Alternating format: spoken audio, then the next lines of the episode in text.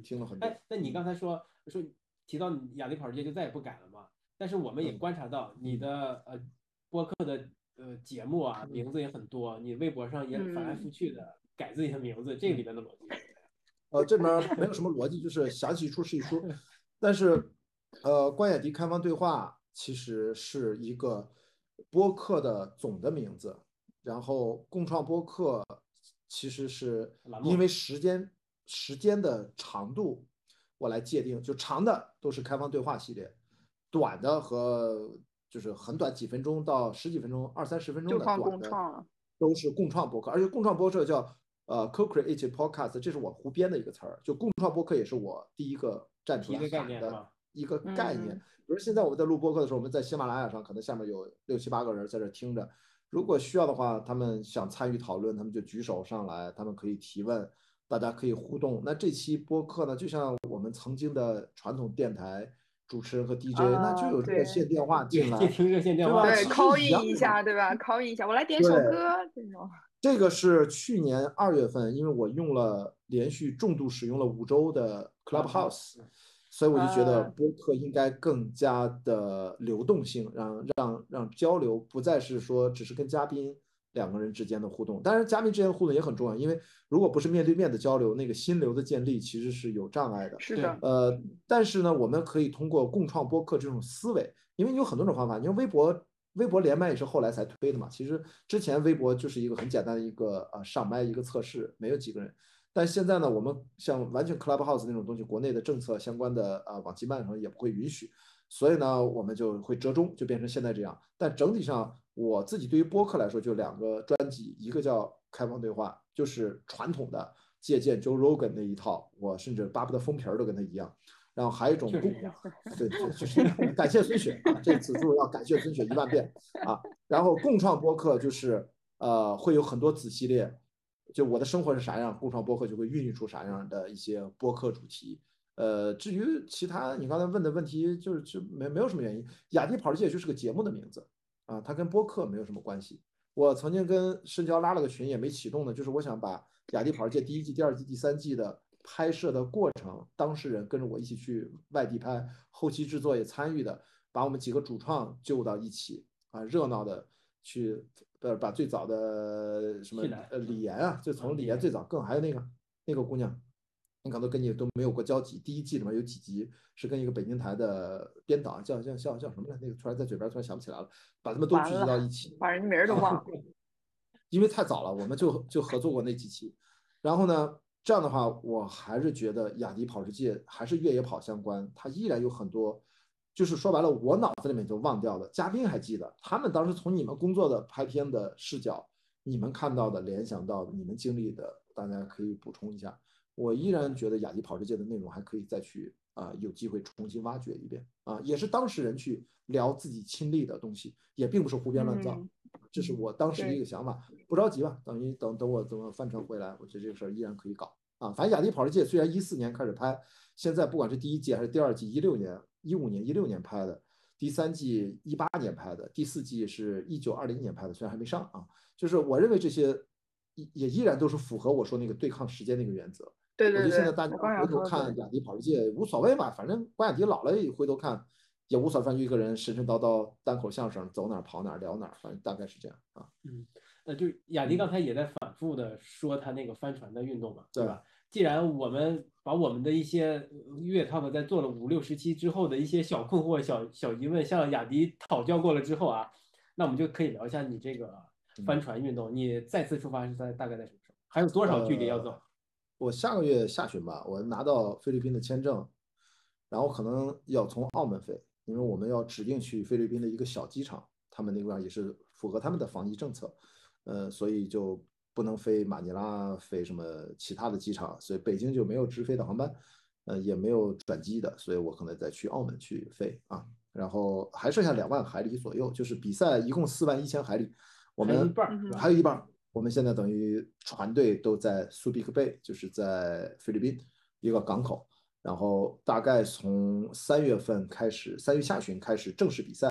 然后前面还有 fresh training，还有维护啊，大家集结呀、隔离啊这些，要差不多折腾小一个月，然后三月中下旬就开始打一个小的比赛，三月下旬我们就一鼓作气，呃，不去中国，中国三站都取消了啊，三亚、珠海、青岛取消了，我们就直接斜跨太平洋六千一百海里，呃，直接四月中下旬就直接到西雅图，美国的西北角，然后在那儿西雅图再去下一站就去巴拿马。呃，本来巴拿马完了应该先去纽约的嘛，应该等于我们去北美洲啊，就是美国东西两站。但是呢，因为呃百慕大那边有一个赛事做了调整，时间上做了调整，所以我们在巴拿马就要先去大西洋的 Bermuda，就是百慕大，然后再从百慕大回到纽约，然后再一个折返是吗？等于啊，有一个小折返，然后再从纽约直接横跨大西洋去呃伦敦德里。从德里最后再回到伦敦，大概比赛结束，终点就是也是起点都在伦敦。呃，目前的时间表是二零二二年的七月三十号抵达伦敦，大概是这样。嗯，那那在这个中断的这一段时间，呃，你跟其他的船员们有没有一些什么？我只跟中国的船员有很不能说密切的联系吧，就经常聊天，主要是我的搭档青岛号的搭档郑毅。他也是环球，呃，他是职业水手出身嘛，他也是退役了，但是现在他就是职业运动员的背景，所以他在帆船领域经验也非常多，而且他上一届克利伯他也参加过一个赛段，就是刚才说美国的这个赛段，所以他也非常有经验。呃，其他的国外的船员，因为我就没有翻墙去使用 WhatsApp，就是也很麻烦嘛，Facebook 那些群啊，我也就因为我不在国外，我基本不用墙外的产品，我也比较懒，所以呢。我就跟我们的青岛号的船员联系比较少，我们都是跟组委会发邮件，经常保持联系，让你提交个材料，比如我打了三针疫苗，我的那个 certification 就得给他们发过去，证明我是打了三针疫苗，要不然我都不能去菲律宾。人家人家是认可中国的疫苗的，嗯，中国疫苗现在其实在国际上地位是没有问题的啊。但是你得打完三针，对吧？现在国内等于已经可以打第三针他们其实他们只要求你打两针。他们就叫呃，fully 呃，fully vaccinated，对吧？但是如果你打了第三针，也当然是更好的。我猜呢，我到了美国可能会去打 mRNA 吧，我猜到西雅图。但是注意，你打了，你如果还是现在这个感染的程度，但是我觉得我们到呃西雅图的时候，应该这个最高峰已经对，我觉得应该就过去了，是是。反正你就做好心理准备，还是要做做好防护。呃，但是即使是可能中招了，感感染中招，也应该因为你把也不要紧张，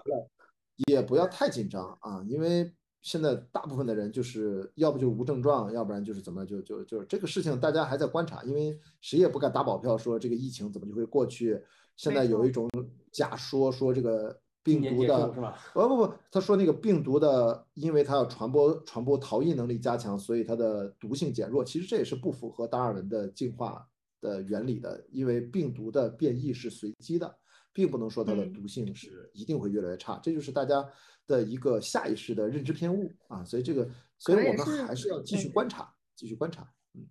自我安慰吧。我现在这种，我现在有，我现在反正你说的这种心态的转变，我是深有体会。我此时此刻坐在西班牙这个欧洲重镇 没得，好，没事，很庆幸的告诉大家，我还没得。因为他也没出门。我最近说，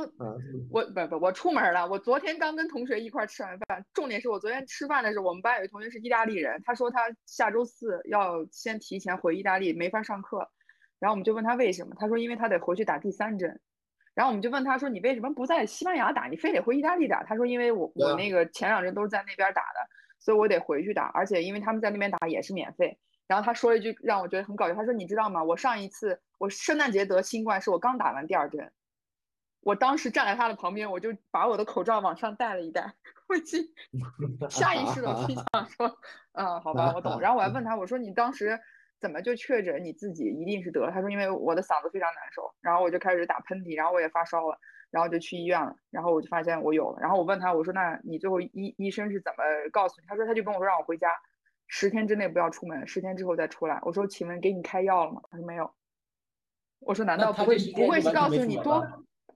他十天真没出门。然后我问他，我说不会告诉你是多喝热水吧？他说反正跟我说让我多喝点水，一直一直要补充什么睡眠什么这些东西。然后他十天真没出门，所以他跟我说他的圣诞节做的过得非常的 bullshit，大家都在外面 happy，他就每天坐在他的房间里。哎，我其实还挺诧异，就是他们很。很自觉，真的不出门这件事情，你知道吗？因为嗯，没有人去说把他家房门锁起来或者怎么样去强行看了他，但但他十天真没遇到的是好人嘛，也的确不是所有人都能遵守，对吧？对的，因为我的我房东其实那天突然间问我说你怎么看，就是西班牙这种。完全不严谨的这种防疫政策，呃，因为是吧，大家其实都有读到，中国其实咱们对于防疫这件事情非常的认真，就是跟他们这边比起来，他们真的是随意到不能再随意。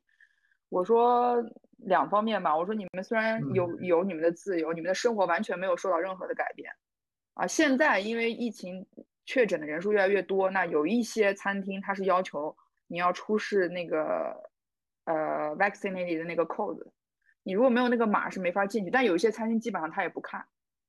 所以他就问我说你怎么看这件事情？然后我就问他我说你怎么想？他说我相信我们这里一定是隐藏了一些事情，一定有很多人他是无症状，他虽然确诊，但他依依然在出门。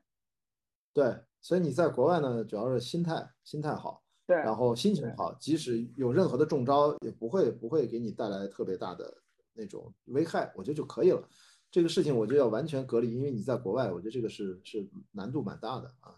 嗯，